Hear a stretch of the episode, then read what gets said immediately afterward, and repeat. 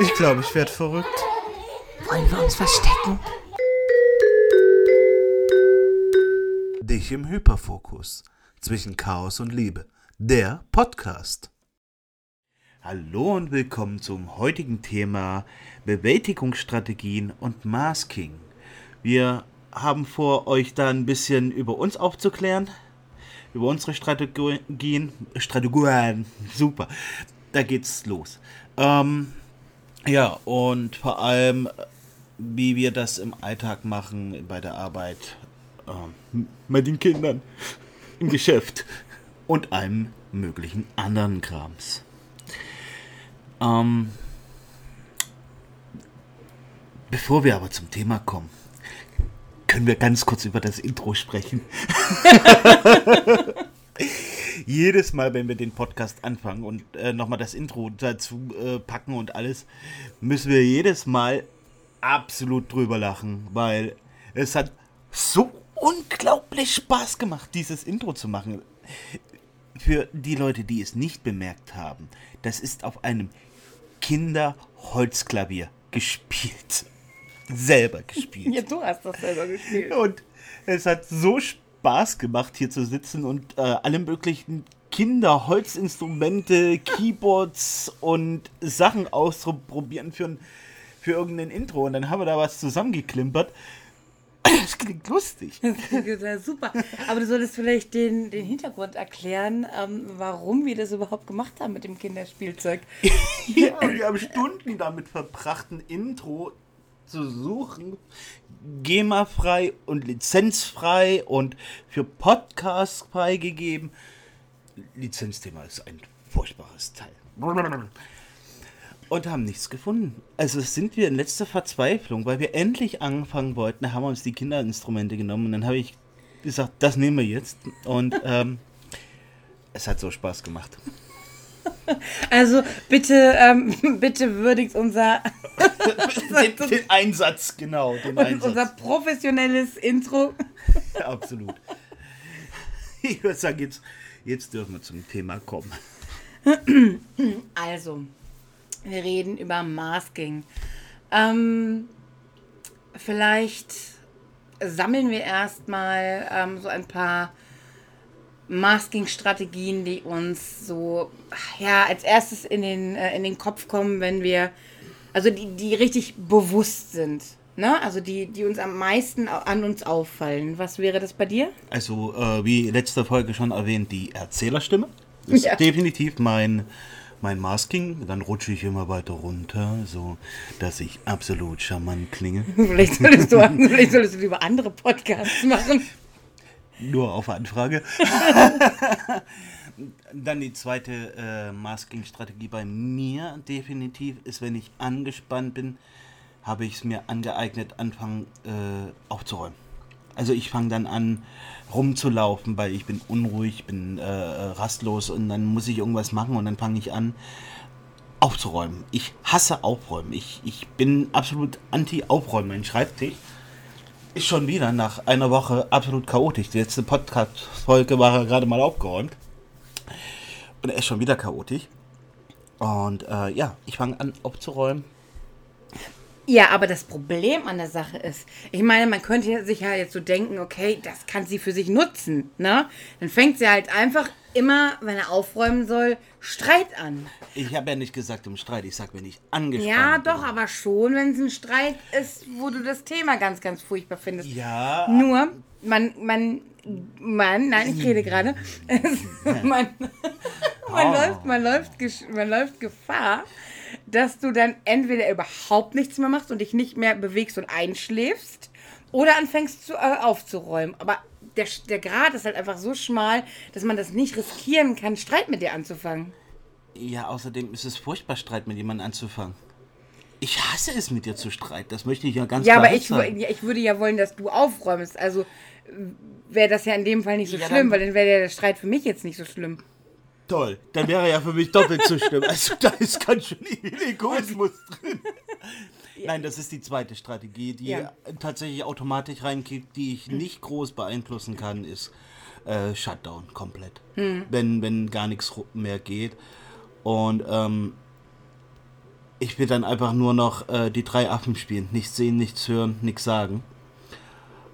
Alles in einem. Ja, aber das ist kein Masking, das ist ja wirklich ein Shutdown dann. Ja. Stimmt. Aber es ist eine unterbewusste Strategie. Mm, Ja, das stimmt. Also bei mir, ich habe, ich habe als ähm, Bewältigungsstrategie oder als Masking-Strategie auch das Aufräumen, aber nicht in angespannten Situationen. Äh, doch, doch. Also ähm, entweder, wenn mein Kopf voll ist. Ähm, es gibt Situationen, da ist es von einer Sekunde zur anderen so, dass eine Wohnung, die ich so gut ertragen konnte, ich aber ein Anspannungslevel auf einmal habe, weil irgendwas passiert, weil ich mich in Gedanken verrannt habe. Und dann ist es auf einmal so schlimm, dass sofort aufgeräumt, geputzt und alles perfekt gemacht werden muss, weil in mir einfach so eine Unordnung, so ein Chaos brodelt, dass alles um mich herum extrem ordentlich sein muss. Und ähm, zusätzlich ist es, glaube ich, auch immer diese Angst, dass meine, meine Unzulänglichkeiten auffangen, äh, auffallen könnten.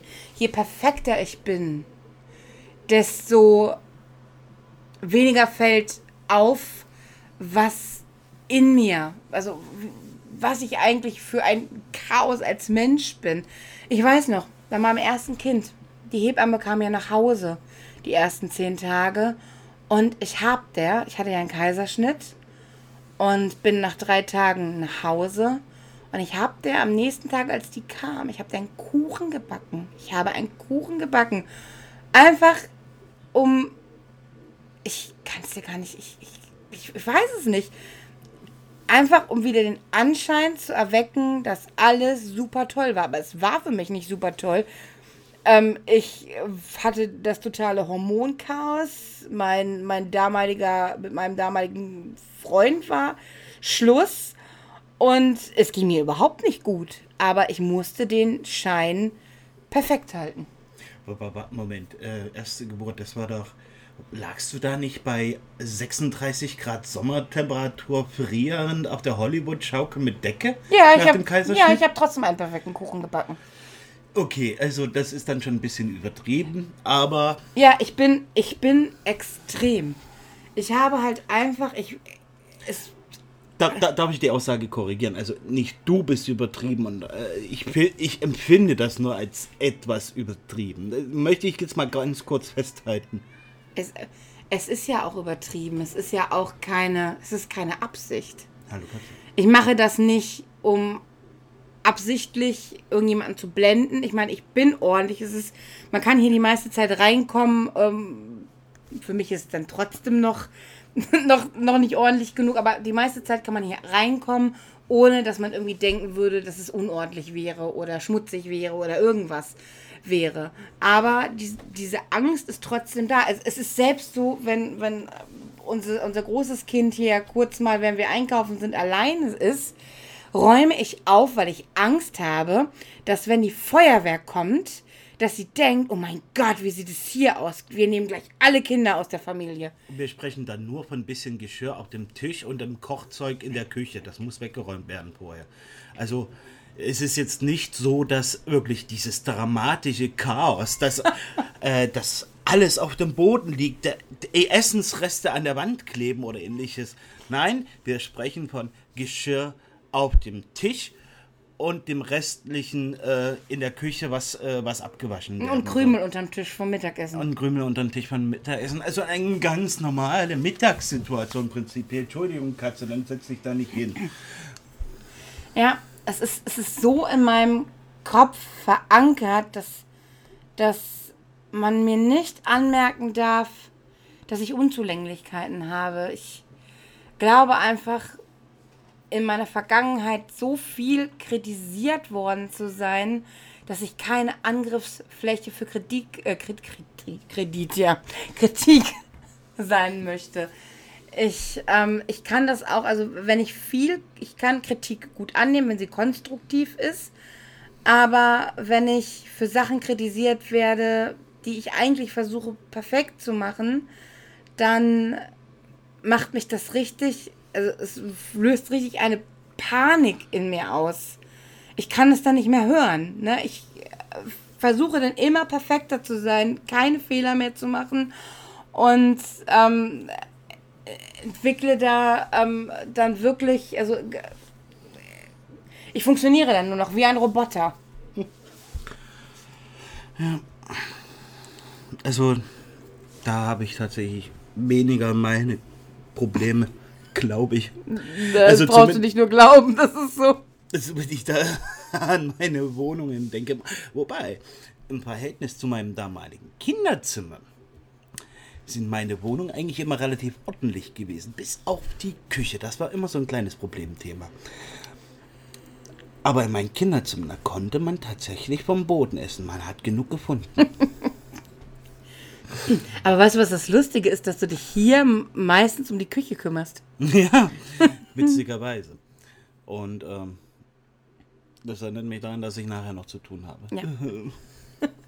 Also er übernimmt hier wirklich richtig gewissenhaft immer die Küche sauber zu machen abends nochmal. Ne? Geschirrspüler und Müll und ähm, manchmal sogar die, die Oberflächen. Also ähm, das, das macht er schon. Oberflächen. Möchten wir festhalten, sie meint die Türen abwischen. Nicht, nicht, nicht in, in, nicht den Arbeitsbereich abwischen, sondern die Türoberflächen. Und dazu gibt es eine wunderbare, wunderbare Geschichte. Das, das ist übrigens diese Geschichte, die Christian gleich erzählen wird, ähm, ist auch total zeichnend dafür, wie wörtlich autistische Menschen Dinge nehmen, die man sagt und wie daraus ähm, Missverständnisse entstehen können. Ja, drastische Missverständnisse. In unserer äh, vorletzten Wohnung war es, mhm. dass die äh, wir zusammen äh, bewohnt haben. So, ging es darum, die Küche doch mal ordentlich sauber zu machen und auch die Schränke unten zu putzen. Ja, der Arbeitsauftrag war, putz die Schränke unten. Gemeint sind die unteren Fronten der Türen und Schubladen, also unter dem Arbeitsbereich. Christian hat verstanden, die Schränke unten dran zu putzen, da wo das Zeug hinspritzt beim Kochen und Schnibbeln und weit, so weiter. Also, also die Hängeschränke. Die Hängeschränke vor allem. Also habe ich absolut gewissenhaft gerade über dem Kochfeld die Hängeschränke unten dran geputzt. Die haben gestrahlt. Ja, Nina kommt, nachdem ich gesagt habe, ich bin fertig, guckt in die Küche und sagt, was hast denn du die ganze Zeit gemacht? Ich sage, ich habe die Schränke unten sauber gemacht und habe genau auf die Flächen gezeigt. In dem Moment ist sie aus allen Wolken gefallen und sagte, ich meinte die Türen und Schubladen da unten. So, oh. Ja, ich mach mal weiter. Ja, das ist, das ist so typisch, das ist so typisch autistisch, oder? Okay, aber darum sollte es ja eigentlich gar nicht gehen. Ja, aber es ist lustig, sowas dazwischen zu haben. Ist ja gut. Ähm, was, was auch noch ein, ähm, ein, Thema ist, was bestimmt viele hier kennen, ist ähm, auch, auch wirklich schwere Unzulänglichkeiten zu masken. Also ich habe ja eine sehr, sehr starke Angsterkrankung und ähm, kann nicht unbedingt überall hin und ich kann vor allen Dingen zu bestimmten Zeiten nicht wohin. Wenn zum Beispiel viel Verkehr ist, zum Feierabend und morgens kann ich dann zu, also an bestimmte Orte nicht hingehen, weil ich weiß, da ist viel Verkehr, da kann ich nicht hin und bla bla bla bla. Ähm, und dann kriegt man Termine oder man lernt Leute kennen, die wollen sich mit einem treffen ja, und ich weiß mittlerweile, dass das Verständnis dafür, warum das ist, bei vielen Leuten sehr klein ist, selbst wenn sie es verstehen wollen. Sie können es nicht verstehen, weil sie meine Logik, also die Logik meiner Angst nicht verstehen. Und irgendwann bin ich dann dazu übergegangen, ähm, mir Ausreden und, und, und ähm, Sachen auszudenken, die trotzdem keine grobe Lüge sind. Oder ja, oder manchmal muss es auch eine Lüge dann sein, wenn es, äh, wenn es, wenn es gar ja, nicht geht. Grobe, ja. Na, aber ähm, um, um das halt äh, zu verstecken. Heute sage ich das und sage ich sogar ähm, zum Beispiel, dass ich äh, bei Beratungsgesprächen, die dann morgens mitten in der Stadt sind, äh, frage ich dann, ob auch ähm, Videochat-Gespräche möglich sind, weil ich da halt nicht hin kann. Also ich gehe mittlerweile offensiver damit um. Ähm, es sind ja halt nur bestimmte Sachen, die ich nicht kann. Und ich muss mich dafür nicht schämen. Ich habe es mir nicht ausgesucht und ich habe alles dafür getan, dass es besser wird. Es ist nur im bestimmten Bereich besser geworden. Ich kann meine Familie, ich kann meine Kinder, ich kann alle versorgen und kann auch gut leben, aber ich kann halt manche Sachen nicht. Und das kann ich mir heute, das kann ich mir heute besser eingestehen als früher. Also früher musste ich da richtig viel, ja, drumrum spinnen, drumrum machen, um Sachen nicht gefragt zu werden ähm, und habe so dann auch Kontakte, die ich neu aufgebaut aufgebaut habe, verloren, weil ich mich ja nie treffen konnte oder Sachen nicht machen konnte oder ich nicht erklären konnte, warum kann ich denn nicht mit der Bahn mitkommen und warum kann ich das nicht und warum kann ich dies nicht. Ja, das ist auf jeden Fall ein ganz, ganz großer Teil meines persönlichen Maskings. Und jetzt gebe ich weiter, weil ich schon so viel geredet habe. Ich finde das klasse. Also. das ist klasse, wenn ich rede. Ja, ich höre dir zum Beispiel sehr gern zu, das ist gut. Ja, mein persönliches Masking ist äh, auch tatsächlich eher ähm, ja in äh, Hinsicht auf Behörden, wenn es darum geht, äh, Briefe. Wie der Brief ist nicht angekommen, den habe ich doch in den Briefkasten geschmissen. Das kann doch gar nicht sein. ich habe ich hab es tatsächlich schon mal so weit getrieben, dass ich den Brief bei mir liegen hatte und da angerufen habe, warum das noch nicht bearbeitet ist. Und die sagten dann, ja, der ist noch nicht angekommen. Und ich sage, den habe ich vor zwei Wochen in den Briefkasten geschmissen. Oh Gott. Ja. ja ne? Und äh, der Brief war natürlich auch äh, damals schon fertig und datiert. Ich habe es halt bisher noch nicht hingekriegt, den wegzubringen. Und aber ich wusste, dass es wichtig ist, deswegen habe ich angerufen, warum denn noch nicht, warum ich nichts gehört habe nach zwei Wochen. Und habe dann gesagt, Mensch, der ist doch schon lange da. Oder muss da sein. Und ähm, habe dann gesagt, gut, dann schicke ich das halt nochmal los. Aber dass man sich einmal schon gemeldet hat, dass sie da wissen, da kommt was oder müsste was. Oder und grundsätzlich, wenn man irgendwas losschickt, wo man weiß, mh, hm, das ist von der Zeit jetzt schon nicht so gut, das Datum viel früher zu datieren, als man es wirklich losgeschickt hat. Ja, das Problem ist, dass aber inzwischen bei vielen, vielen Sachen der Posteingangsstempel der äh, Dings zählt. Und ja. das ist halt das Problem. Deswegen, oder vielleicht gerade aus dem Grund haben die das ja vielleicht da eingeführt. Mhm. Das weiß man nicht, kann man munkeln. Aber, aber das war tatsächlich, oder das ist äh, schon häufig der Fall gewesen, dass ich damit äh, Probleme hatte. Und man wird ja auch kreativ, ne? Man, also man wird richtig so kreativ. Also, äh, schon in der Schule, warum man so spät gekommen ist. In also E-Mail-Zeiten, wunderbar, mit meinem ehemaligen Chef äh, vor sieben Jahren oder so Auftrag ausmelden. Dann ruft er mich am nächsten Tag an. Äh, sag mal, warum hast du denn den Auftrag nicht ausgemeldet? Da habe ich gesagt, da habe ich doch gestern per E-Mail gemacht, habe doch alles rübergeschickt. Warte, ich guck mal nach, ich schick's dir nochmal so ist alles schon gehabt.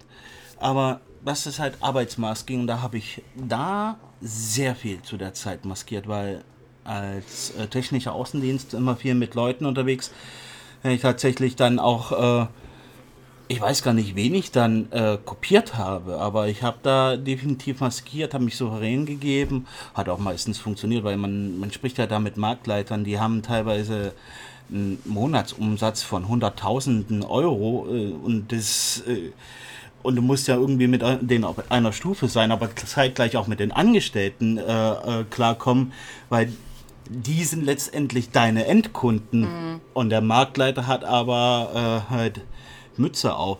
Das ist, äh, da war echt Balanceakt und Spagat. Das ist aber sowieso bei dir so.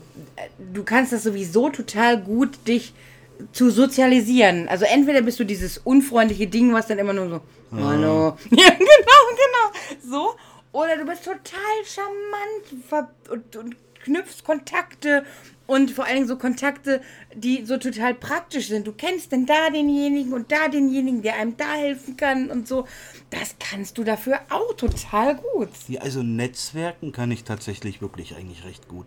Und das hat mir auch schon sehr, sehr oft den Hintern gerettet. Also ähm, nur gerade im Moment, da hängt es ein bisschen, weil mein Netzwerk irgendwie nicht weiter, äh, nicht, nicht weit genug ausgebaut ist oder ähnliches. Ich glaube, das liegt aber auch so ein bisschen daran, dass wir, ähm, dass wir durch die Kinder auch nirgendwo irgendwie Ja, hingehen oder. Kontakte knüpfen können. Ich glaube, dass das ein, ähm, ein Faktor ist.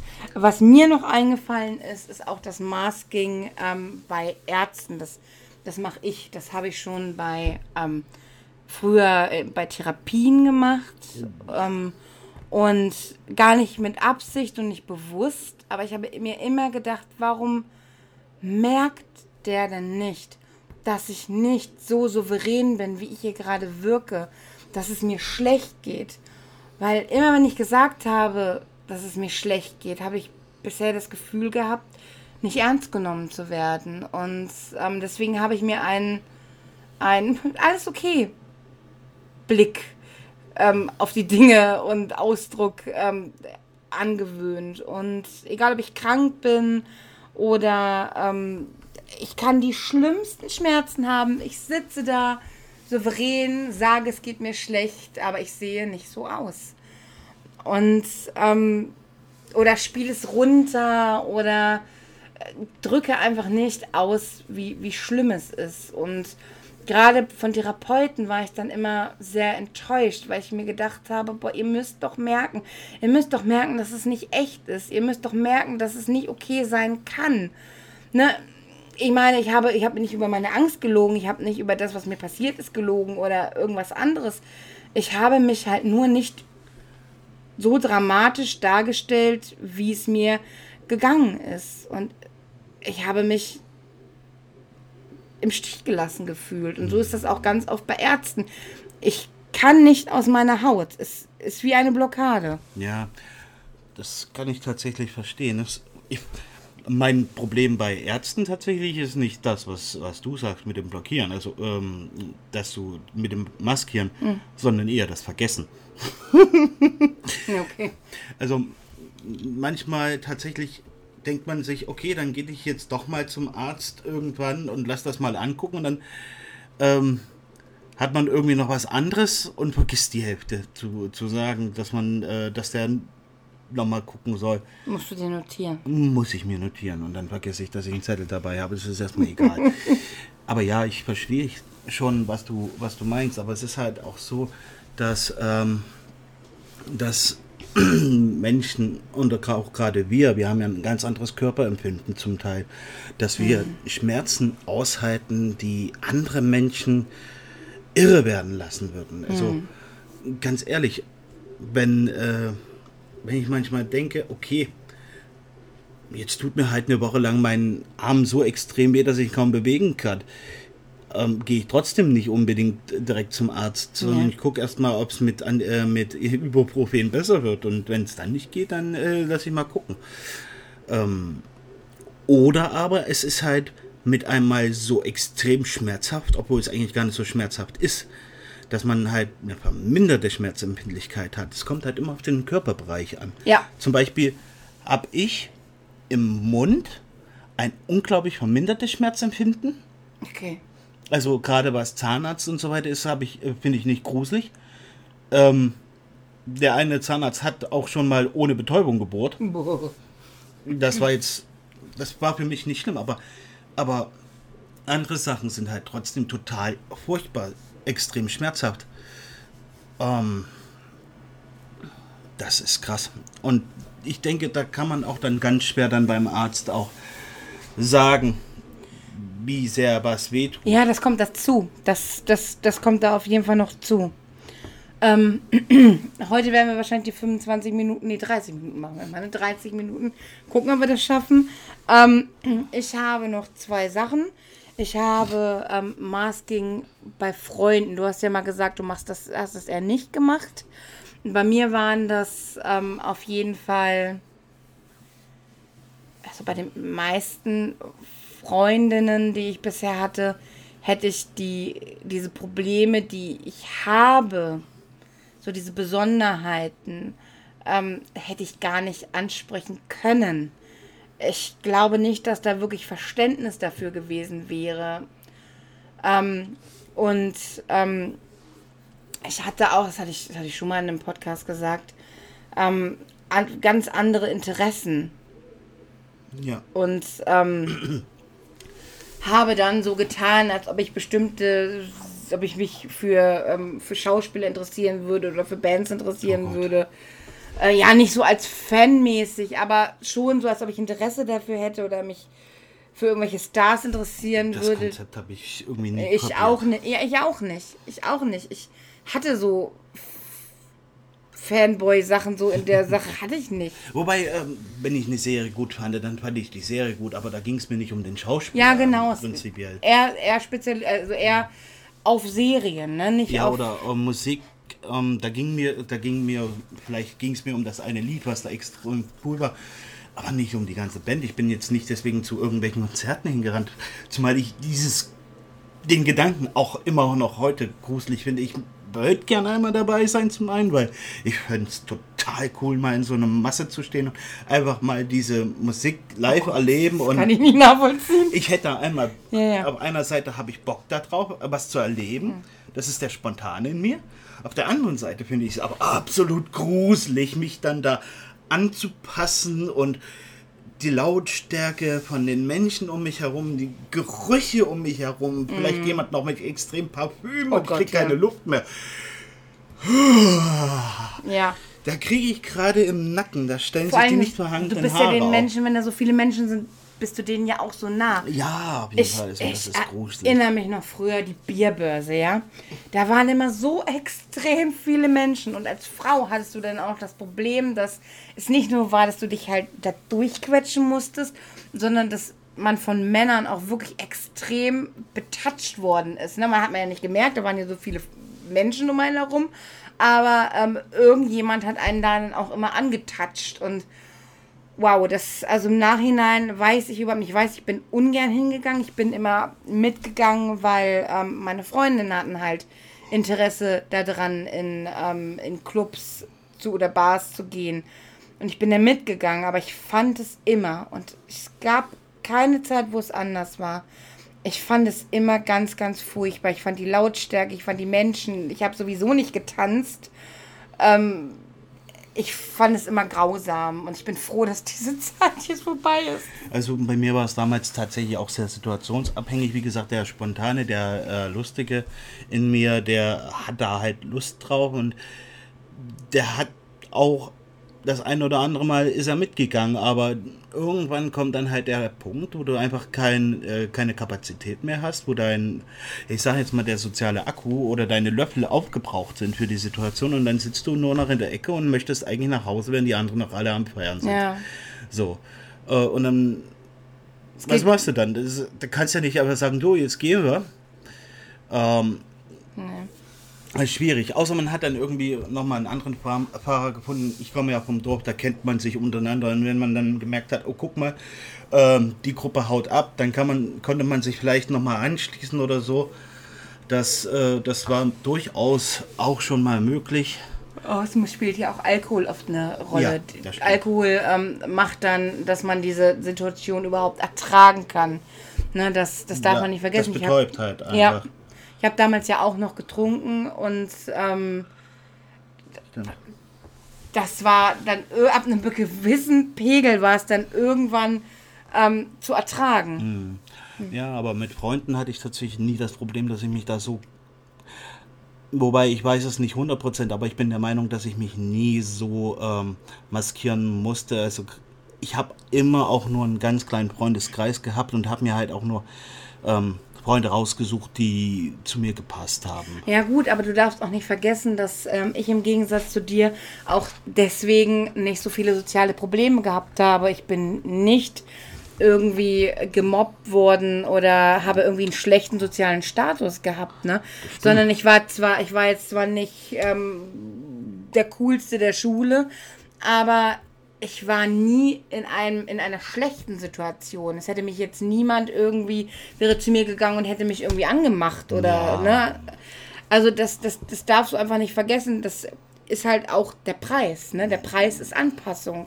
Was du aber außer, aus, äh, außer Acht lässt in der ganzen Geschichte ist, dass du ein reiner Stadtmensch bist und ich auf dem Dorf mit 600 Einwohnern. Gut, aber in der. Schule, in der Schule, in der Schule in der Stadt läuft das nochmal noch mal ganz anders. Ja, deswegen Und sag da ich geht das es auch, da geht es auch um Geld, ne? Da geht es auch oft um Geld, um Marken, um Du, das alles. geht auch auf dem, auf dem Dorf um Marken und Geld. Aber ist es halt auch nochmal anders, weil jeder wirklich jeden kennt und die Eltern sind miteinander in die Schule gegangen. Das ist nochmal ein ganz, an, ganz anderer Dreh. Und mein Freundeskreis, der Kern, die zwei Leute, die bis heute eigentlich ich noch zu meinen Freunden von da erzähle, die habe ich zwar in der Schulzeit kennengelernt, aber das hat sich erst nach der Schule wirklich aufgebaut, erweitert und der generelle Freundeskreis, der dann auch in Dresden dazu gekommen ist, das ist alles weit nach der Schulzeit gewesen. Na, also da war ich schon mehr als seltsam. Ich kann mir nicht vorstellen, dass du mal nicht seltsam gewesen bist. Ja, deswegen. So, und der letzte Punkt, weil wir sind eigentlich schon über eine Minute über der Zeit, Oh. ist das ähm, Masking ähm, in Beziehungen. Und ähm, da muss ich sagen, das hatte ich vor Christian ähm, ganz, ganz stark. Also kaum ein Partner hat irgendwie wirklich mein Ich kennengelernt, sondern nur das, was ich von mir gezeigt habe, was eben auch nicht ich war, weil ähm, ich war vor Christian nur mit einer Person, die äh, mindestens genauso seltsam ist, zusammen und ähm, die, das war eine ganz, ganz toxische Beziehung. Ähm, das lag aber halt auch einfach daran, dass wir einfach zu Unterschied, also die, die Probleme, die haben sich ziemlich, die wir hatten, die haben sich ziemlich äh, gebissen, sage ich mal, und getriggert. Und sowas wird dann halt auch einfach schnell toxisch. Aber da war es dann irgendwann so, dass es psychisch für mich so heftig und schlimm war und ich unter so einem Druck war, dass ich irgendwann ähm, mich nicht mehr zusammenreißen konnte und für mein Sein dann eben nicht mehr gut behandelt wurde, ne? dass ich dann abgewertet wurde und so weiter und so fort. Und das war dann wieder dieses, sobald ich mich zeige, wie ich bin, ähm, fangen an, die Leute abzuhauen. Ja. Ne? Du nicht, aber Bisher zumindest? Nein. Alles gut, alles gut. so, das war jetzt die letzte Folge. Nein. Nein. Aber ich habe das, äh, ich habe auch sehr lange, ähm, ich habe auch teilweise heute noch ähm, Strategien, um Sachen zu maskieren, um dich nicht äh, ganz aus der Reserve zu locken. Ja, aber, das, das fun- aber es funktioniert nicht gut, weil ich äh, mittlerweile genau weiß, was in deinem, also ich weiß nicht genau, was du denkst, aber ich weiß, welcher Film gerade bei dir abgeht. Das mag sein, aber ähm, war, war auch nicht einfach, da äh, dir überhaupt Zugang zu, zu geben. Also das war auch schwierig, weil ich hatte auch bisher immer nur Fehlschläge in Beziehungen, gerade ähm, nur kurze Beziehungen und ähm, wusste tatsächlich gar nicht, woran das lag. Ich habe mir halt immer Mühe gegeben, äh, gut zu sein, toll zu sein und so weiter. Und vermutlich hat das halt einfach nicht so gepasst. Das hat dir den, es hat dir, es hat dir, ich habe dich ja auch am Anfang als sehr langweilig, Langweilig, empfunden, ja. empfunden und das bist du ja überhaupt gar nicht. Ähm, ich fand dich auch am Anfang so, so schnörkel. Was habe ich mal gesagt? Du bist leidenschaftslos. Du Ja, hast für genau. nichts eine Leidenschaft. Ja, genau. Du bist, ich habe dich als total langweilig empfunden. Ich habe dich nicht als langweilig kennengelernt, als wir noch geschrieben hatten früher. Da warst du nicht langweilig, aber dann habe ich Ja, dich da waren kennengelernt. wir ja auch im Internet. ja, ja, ja, ist Und da, klar. aber im Internet habe ich eigentlich fast nie irgendwie mich äh, maskiert, weil es war mir halt egal. Entweder die Ja. Leute haben mich so genommen, wie ich bin, oder nicht. Ja, aber du hast halt wirklich, wirklich lange in der Beziehung eine Maske aufgelegt. Ne? Du, und du konntest dann gar nicht verstehen, als ich dann zu dir gesagt habe, du Christian, du bist für mich jetzt eine ganz andere Person, als die, mit der ich zusammengekommen bin und ich muss erstmal klarkommen mit dem Menschen, der, der jetzt da ist. Ja. Ne, das war für mich, ähm, das war für mich ein, ähm, ein richtiger Prozess, dich nochmal neu kennenzulernen. Ja, vor allem auch gerade nach der Diagnosestellung war das nochmal anders, beziehungsweise in der Zeit schon, ähm, als wir den Verdacht haben in dem Jahr davor, war das ja schon so. Uh, uh. Ja, du konntest dich nicht mehr maskieren. Es war, es war aufgebraucht. Ja, also das auch. Und auch gerade arbeitstechnisch war komplett die Luft raus. Ich konnte mich nicht mehr unterordnen an Sachen, wo ich gesagt habe, meine Güte, was ist das denn für ein sinnloser Scham? Und, und das ging einfach nicht mehr. Genau, und das, das darf man, das darf man nicht ähm, vergessen. Also Christians Maske ist so ein bisschen der untergeordnete Typ. Ja.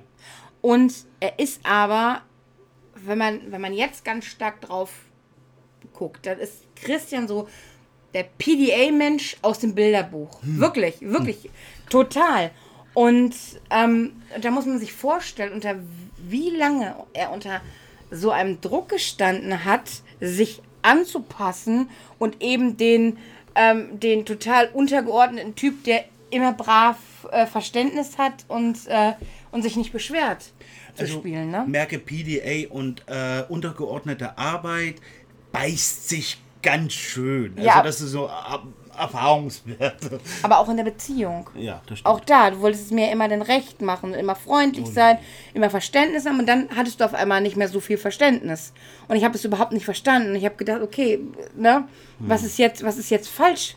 Gut, das spielt aber auch ganz, ganz, ganz arg rein, dass ich manche Sachen einfach nicht nachfühlen kann. Also ich kann das das Gefühl, ich verstehe, dass das Gefühl da ist, ich kenne das hm. Gefühl mhm. aber nicht oder beziehungsweise kann das Gefühl für mich nicht zuordnen. Macht ja auch Sinn, aber ja. früher hast du dann so, ja, weißt du? Ich habe das dann mit der Maske überspielt und war genau. dann nett und habe es dir äh, recht machen wollen. Ja, und das, das ist, ja, das ist es dann war sehr angenehm. Nein. Oh, Nein. hiermit ist die Podcast-Folge beendet. Wir sehen uns nicht wieder. Oh, nein. Nein, okay. du weißt genau, wie ich das meine. Ja. Nein, es ist, es ist ja wirklich, man muss, und da, das ist ja doch mal so vielleicht zum Abschluss zu sagen, für andere Menschen ist die Maske ja durchaus angenehm. Ja. So wie das, was ich jetzt gerade auch gemeint habe. Hm. Natürlich war es angenehm, wenn du immer der Verständnisvolle warst, wenn du, du bist auch so, also er ist auch so ein sehr verständnisvoller Mensch, aber ähm, diese Maske, die du, da, die du da aufgelegt hast, die war halt für mich sehr angenehm. Ja, das verstehe ich. Und so ist, glaube ich, ist das, ist das immer mit dem Maskieren. Ne? Ich glaube, wir geraten seitdem auch öfter nochmal an, äh, noch an, aneinander, wenn wir irgendwie Streit haben. Der ist dann seitdem auf jeden Fall anders, weil ich mich dann nicht mehr wegducke, sondern ein Kontra gebe. Ja, genau. Das ist. Äh, also daraus resultieren auf jeden Fall sehr, sehr, sehr viele Sachen. Ja, Unter anderem muss, auch Probleme. Ja, man muss sich, man muss sich neu finden. Ne? Man muss sich neu finden und man muss, ähm, muss es schaffen, ein, ähm, ein Weg zu finden, miteinander umzugehen. Weil gerade wenn dann so, so krasse Züge kommen, wie eben das PDA-Verhalten, die Vermeidung oder die Vermeidung, die Verweigerung oder wie von mir ähm, dieses, diese emotionale ähm, Dysregulierung, dieses Schwarz-Weiß-Sehen, jedes Mal dann alles in, in Frage zu stellen, das ja, ist für den anderen massiver Druck. Na, und massive, ja auch, das triggert auch Ängste und so weiter. Also es ist schon, das ist schon eine, das ist schon eine krasse Sache. Und ähm, um zusammen zu bleiben und um als neurodivergente Menschen sich, sich wirklich, ähm, dass beide echt sein dürfen, das ist richtig, richtig harte Arbeit. Und das ja. ist nicht nur harte Arbeit von kurzer Zeit, sondern. Das ist dauerhaft. Also man muss da tatsächlich regelmäßig auch nochmal sich selber zurücknehmen, wenn man es denn in dem Moment kann. Ja. Vielleicht später nochmal und drüber nachdenken. Aber oft mal knallt es halt einfach im ersten Moment, weil das, dieses äh, Gefühl dann halt einfach da ist und man kann das nicht zurückstellen, weil es so intensiv ist. Ja. Obwohl man eigentlich versteht, dass, dass genau diese Aktion vom Partner jetzt gerade sein muss, weil sonst vergisst er es oder irgendwas anderes oder es ist gerade ein inneres Bedürfnis, um das, das da befriedigt werden muss. Wenn man es in dem Moment nicht aushalten kann, dann knallt es oft. Und es kommt halt regelmäßig vor und man kann danach nochmal sprechen. Aber es ist halt einfach nicht so leicht, das in dem Moment ähm, zu akzeptieren. Das ist ein langer Prozess, das ist viel Arbeit, dass man da hinkommt. Und wir sind immer noch dabei. Ja, das stimmt. Wir sind aber auch immer noch, würde ich sagen, im Unmasking-Prozess. Der ist noch nicht durchgestanden. Und solange dieser Unmasking-Prozess läuft, das, so, solange wird es auch diese, ähm, diese Schwierigkeiten geben. Aber äh, man findet ja für alles neue Wege. Ja, Ja, irgendwann hat man alle Streitigkeiten durch das stimmt.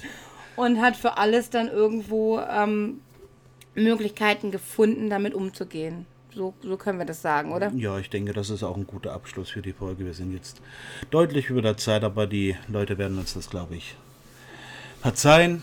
Dann wünschen wir euch noch eine schöne Woche bis zur nächsten Folge, wenn sie denn spontanerweise doch früher kommt. Ja, wir sind diesmal ein bisschen spät dran. Ja, ähm, ich denke, das ist nachvollziehbar. Die meisten von uns haben, glaube ich, inzwischen Kinder und kennen das Problem mit dem Einschlafbegleiten. Was tatsächlich die meiste Zeit am Abend frisst, bevor Ja. wir irgendwas machen können. Ganz genau.